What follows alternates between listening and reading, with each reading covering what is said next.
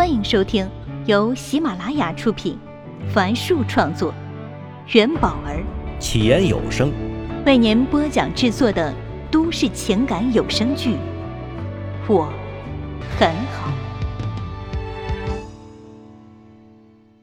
请听第二十八集。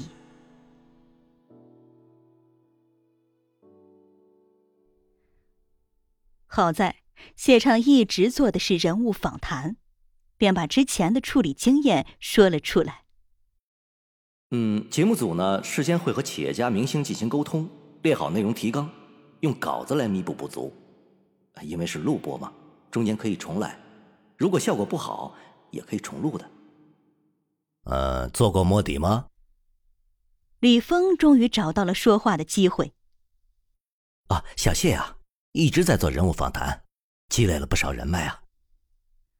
马卫国则好像没听到似的，继续看着谢畅，看来非要他回答不可。啊，这个前几天啊，我把方案给刘氏集团的刘总看过，啊，他刚答复我，愿意给节目冠名。温暖无意识的咬紧牙，想起那天晚上偶遇喝醉酒的谢畅。原来他是为了给新节目找赞助才喝成那个样子的。温暖看着谢畅，脑海里又浮现出那个晚上，他为了讨好刘总，一杯一杯给自己灌酒，又差点摔倒的模样。原来，这才是真正的谢畅。这个发现让温暖一时恍惚。甚至都没留意到顾城上台前对他说的那句：“我上去了。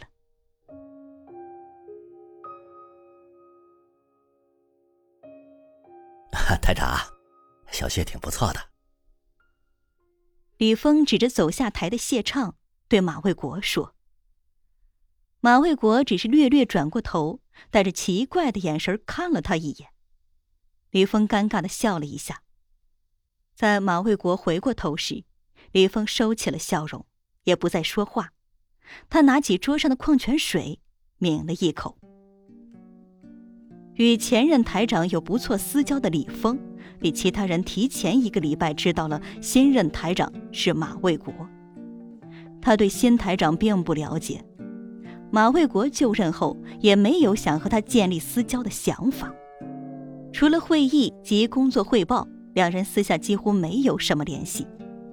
最为尴尬的是，昨天听闻马卫国从杭州出差回来，李峰特意赶到高铁站去接他，但他居然谢绝了，弄得李峰一个人站在江城高铁站的迎客大道上，甚为尴尬。顾城站在台上，他并不紧张，只是失落。就像小时候被同学抢了皮球一样，直到温暖看着他，给了他鼓励的目光，他才释然。呃，我竞聘的节目是相亲类综艺，《相亲连连看》。刚说完，台下所有人都齐刷刷的看向他。这倒不是大家对这个节目感兴趣。而是江城电视台本身就有相亲类的综艺《真情告白》，就是已离职的唐正的节目，现在由李峰暂时接管着。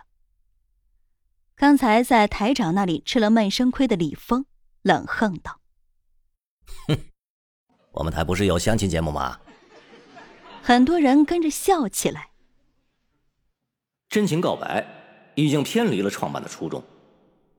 要是以前，顾城断然不敢这么说，但现在他却感到了自由，那种不被任何东西裹挟的自由。这当时是为了让观众有个靠谱的相亲渠道，并且希望宣扬正确的恋爱婚姻价值观。但是现在大家看看，节目找的嘉宾都是什么样的人了？他们很多都是说话离谱、做事出格的人。李峰黑着脸盯着顾城。眼神里充满了警告，但顾城视而不见，继续介绍相亲连连看。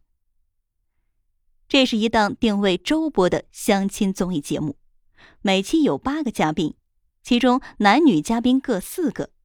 他们首先会聊预先设定的话题，例如：结婚必须买房吗？结婚对象一定要是本地人吗？这既可以帮嘉宾热身，消除他们的紧张感，也可以看出嘉宾的价值取向，然后由他们自由选择，分成四组进行游戏。每一个游戏都会设有一个奖品，都是方便约会的电影票、餐券，甚至是旅游券之类。节目追求的呀，不是让他们成为恋人，而是他们能够真实快乐的展现自己。听完顾城的介绍，李峰摇摇头，直言不讳的说：“哼，我看不出这有什么稀奇之处。除了马卫国的冷静和温暖的担忧，其他人都好奇的看向顾城。他们不知道他为什么要在竞聘现场得罪李峰。果然，现在就被李峰抓住机会反击了，看他如何反应。”确实没有什么稀奇之处。顾城坦白的说：“做的不好，可能还会被说成是山寨版的《非诚勿扰》。但我们会在嘉宾上做的不一样，例如我们会做老年人的夕阳红专场、残疾人专场、胖哥胖妹专场，甚至是农民工的专场。他们更孤独，更希望被倾听。你确定这些东西有人想看吗？啊？”李峰笑了一声。但眼里满是鄙视。会有人想看老年人的爱情故事？有没有老年人拉下脸来报名也是个问题啊！啊！李峰话音刚落，会场里又响起一阵笑声。顾城并未受到影响，他看着全场，说道：“这有报道说，上海宜家的餐厅已经成为上海老年人的相亲角，一座难求啊！所以。”老人是需要这种途径的，而且他们的阅历和感触比年轻人要深刻。除了老年观众，我想年轻观众也会有兴趣去了解上一辈的爱情观念，这对他们有借鉴作用啊。李峰摇摇头，显然并不认同这些。嗯，上电视和去一家一样吗？他们的子女能同意吗？与会同事纷纷点头。看来他们更认同李峰。顾城说：“我们做了调研，子女心里是希望父母有人陪伴的，他们只是怕老人遇到不好的人，怕别人是冲着老人的钱和房子来的。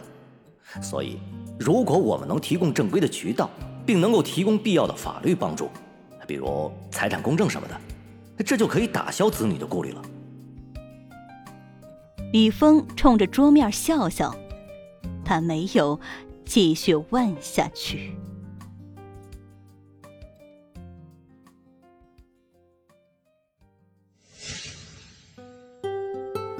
本集已为您播讲完毕，感谢收听。喜欢请订阅，分享给更多的朋友。下集再见。